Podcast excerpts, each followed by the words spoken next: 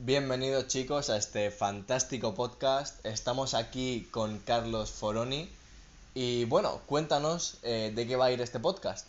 Bueno, la verdad es que hoy vamos a hablar sobre la perspectiva respecto a nuestros problemas. Porque es verdad que depende de la forma en la que mires tus problemas, pueden dejar de ser problemas y se conviertan en soluciones. O más o menos eso vamos a intentar explicaros hoy. Por cierto, antes que nada, daros las gracias porque ya somos 50 oyentes.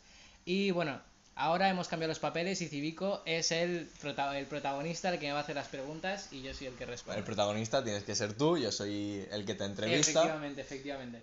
Y perfecto, bueno, vamos a profundizar más en el tema sobre la perspectiva hacia los problemas. Bueno, cuéntame qué piensas sobre eso, sobre las perspectivas. Vale, empezando por las perspectivas, yo creo que es algo muy importante, ¿no? Porque dependiendo de tú dónde tengas el foco es lo que vas a ver, ¿no? Eh, la primera parte de la PNL, la programación neurolingüística, dice que el mapa no es el terreno, ¿no? ¿Eso qué quiere decir? Pues que tanto tú como yo hemos nacido en lugares diferentes, hemos vivido circunstancias diferentes y por eso todo eso ha creado que pensemos de una forma diferente y por lo tanto nuestra forma de ver el mundo es diferente. Aunque el mapa sea el mismo, el terreno mental es totalmente diferente. Entonces, dependiendo de la perspectiva que tú quieras ver las cosas, de la perspectiva que tú veas, la realidad va a ser totalmente diferente a la mía. Mi perspectiva no es la tuya, ¿entiendes? Mm. Pero a la hora de solucionar un problema, hay ciertas formas de ver el problema que van a hacer que ese problema sea mucho más fácil de resolver o viceversa. O viceversa, porque puede ser más difícil. Bien, ahora te voy a hacer una pregunta. ¿Crees que los sentimientos los sentimientos están eh, como aferrados a tu forma de pensar? Sí. ¿Están conectados? Yo creo que todo es un uno, ¿no? Tanto la parte emocional como la lógica están ahí y trabajan entre ellas. Cuando te dicen eh, piensas con la cabeza y no con el corazón, para mí es lo mismo. Tú piensas con la cabeza y sientes con la cabeza. ¿Entiendes? Y hay que entender eso. Y que lo que tienes que aprender a hacer no es dividir una cosa de la otra, sino entender que tus emociones no eres tú.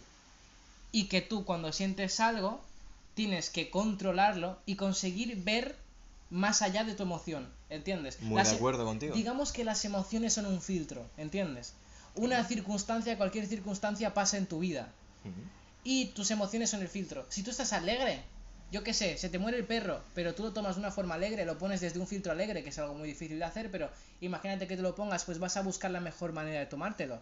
Pero un día discutes con tu pareja y antes de la discusión estabas estresado, pues ya tienes un filtro de enfado. Entonces, ¿qué va a hacer? Que en el momento de la discusión eso no ayude, sino que potencie ese enfado, porque lo estás viendo todo de esa tonalidad de estrés. ¿Entiendes? Entiendo, vale. Entonces, la conclusión es que sí están conectados los sentimientos con la mente. Efectivamente. Perfecto. Bien, ahora te voy a hacer otra pregunta que es, ¿qué haces cuando el problema se hace tan grande que no puedes controlar tus emociones, cuando te ha impactado tanto y, de ahí no, no puedes sacar otra perspectiva nada más que la negativa. Sí, bueno, antes que nada decir que eso lo has creado tú. O sea, ese problema no es más grande que tú, sino que tú lo has hecho más grande que tú. Por tu perspectiva de pensar que el problema es más grande que tú, entonces más grande que tú. Pero, ¿qué quiero decir con esto?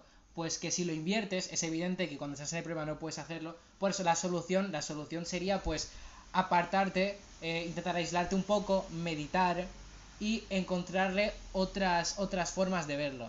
Entonces, una forma que a mí me ayudó mucho a problemas muy grandes para mí era en vez de pensar que todo lo que estaba pasando pasaba conmigo y ponerme en un papel de víctima y decir por qué me pasa esto a mí, me ponía en la perspectiva de ¿para qué pasa esto para mí? ¿Para qué o qué puedo aprender de este problema? Exactamente, ¿para qué o qué puedo aprender de este problema? Porque si tú te pones desde el punto de vista de que todo es aprendizaje, pues... Se hace todo más fácil. Se hace todo más fácil, porque tú ya no vas a buscar el estar triste porque estás en el papel de víctima y estás diciendo por qué me pasa esto a mí. No te estás focando en el problema, te estás focando en la solución del problema o en la parte eh, de conseguir experiencia del problema. ¿Entiendes? Entonces tú dices, eh, ¿por qué me pasa esto a mí? ¿Vale? ¿Por qué se ha muerto el perro tal? Pues entonces puedes deducir de, bueno, igual puede ser que la vida me esté diciendo que tengo que aprender a, y practicar el desapego. Exacto. A que voy a intentar hacer esto con más gente porque en esta vida todo es cambio, nada es permanente, tengo que aprender a, a, soltar. Bueno, es una forma de verlo, ¿no? Sí, es una forma de, de verlo, estoy totalmente de acuerdo contigo. Y bien, eh, ¿cómo ¿cómo trabajarías tú estas cosas? Eh, De darte cuenta realmente de qué está sucediendo y, y cómo arreglarlo. Vale. ¿Cómo, cómo darte cuenta de que en el problema te tienes, que te tienes que apartar? Vale, vale, esto es una gran pregunta. Esto lo aprendí en un libro que lo recomiendo mucho que se llama eh, Las siete mentes más eficientes del mundo. ¿Mm? algo así se llamaba. Y este libro explicaba que lo que pasa con las personas es que en su centro, en su interior, en el centro de su mente, no tienen su estatuto mental, ¿entiendes? No tener tu estatuto mental significa que tú no tienes una base de la que trabajar. Entonces, cuando tú no tienes una base de la que trabajar, tu centro puede ser tu familia, o el amor, o el dinero. Creo que lo expliqué en otro podcast.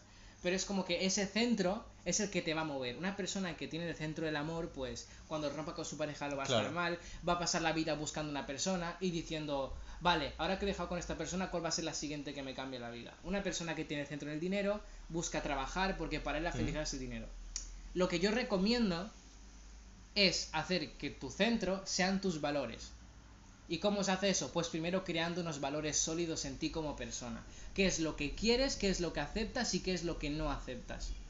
Entonces, en el momento que la emoción empieza a trabajar de filtro ante una circunstancia, porque otra cosa que tenemos que decir es que las cosas no son ni buenas ni malas, solo son cosas, o sea, las, las situaciones en tu vida no son buenas ni malas, solo son situaciones neutras, pues tú le, eh, eso lo que te ayuda es que cuando tú pongas el filtro de la emoción, despiertes y digas, no estoy trabajando bajo esta emoción, yo trabajo bajo mis valores.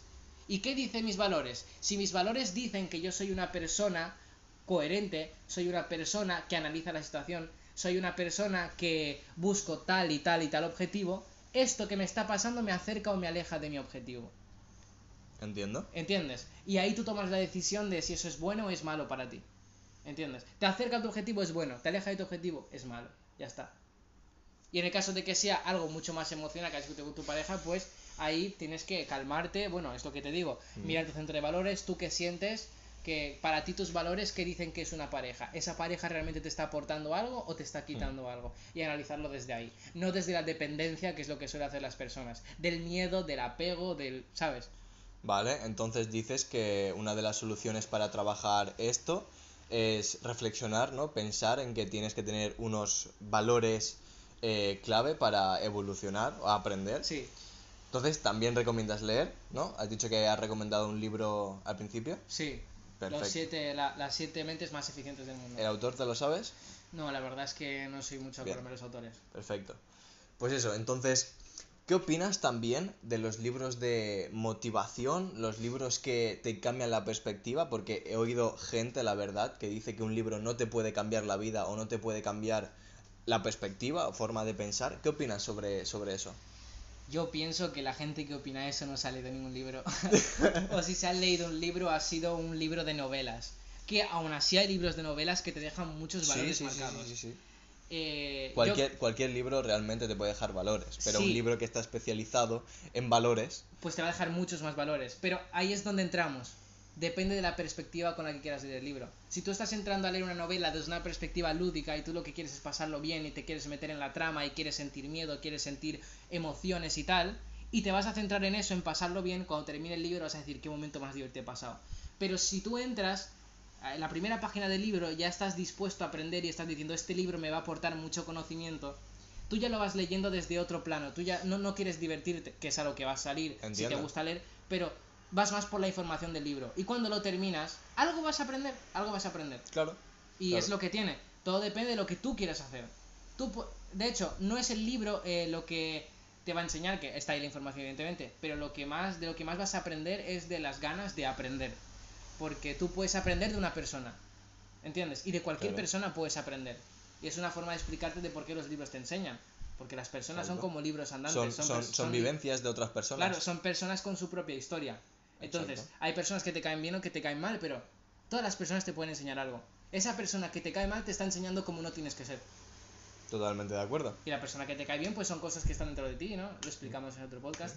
Y bueno, y eso, que todo depende de la perspectiva, chicos. Pues perfecto, espero que os haya gustado. Yo me he sentido bastante cómodo hablando sobre este tema. Eh, nos toca reflexionar a nosotros también sobre nuestros problemas, la perspectiva que tenemos que, que tener y a seguir trabajando sobre todo. Pues, ¿quieres decir alguna otra cosa? Sí, cosa más. que indudablemente la perspectiva lo es todo. Y que eso, chicos, que lo paséis genial y que aquí detrás, de, detrás de, del micro hay dos personas igual que vosotros con problemas que lo único que buscan es ayudaros a solucionar cosas que nosotros también estamos trabajando. Y si podemos aportaros, estamos más que felices. Así que espero haberos aportado ese granito de arena. Espero que os haya gustado. Hasta y la un próxima. saludo, chicos, cuidaos.